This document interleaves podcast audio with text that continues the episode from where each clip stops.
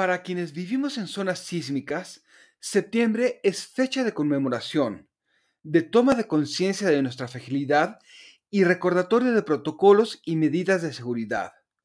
Nos trae a la memoria los momentos de solidaridad y heroísmo en momentos difíciles, pero también los déficits y pendientes por parte de los gobiernos federal y locales. Realpolitik 101. Comentario político rápido, fresco y de coyuntura con Fernando Duorak.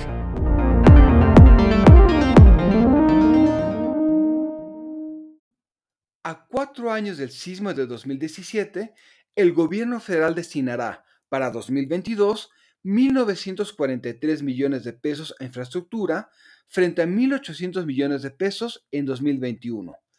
Falta mucho por construir en cuanto a infraestructura y patrimonio histórico que han quedado prácticamente en el abandono. En lo negativo, la Auditoría Superior de la Federación señaló un quebranto de por lo menos 289 millones de pesos en la asignación de apoyos en esos años. Faltan mecanismos ágiles, transparentes y efectivos para la recepción, administración, control y distribución de estos recursos para cumplir lo establecido en la Ley General de Protección Civil.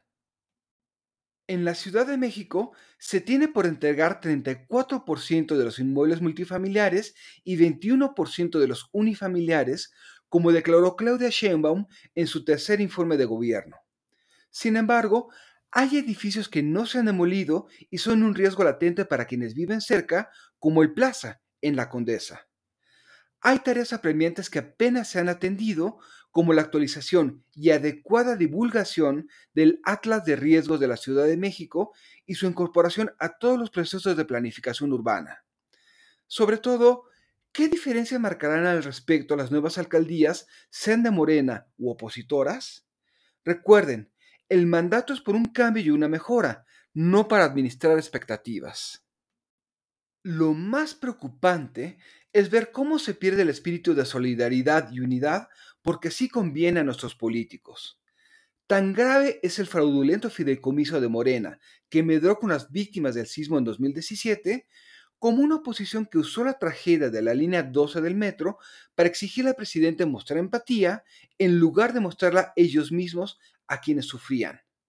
Por eso no penetraron en la zona oriente. Las conmemoraciones sirven no solo para recordar a quienes perdimos, sino también para tener presente lo que nos hemos convertido y movernos a ser mejores.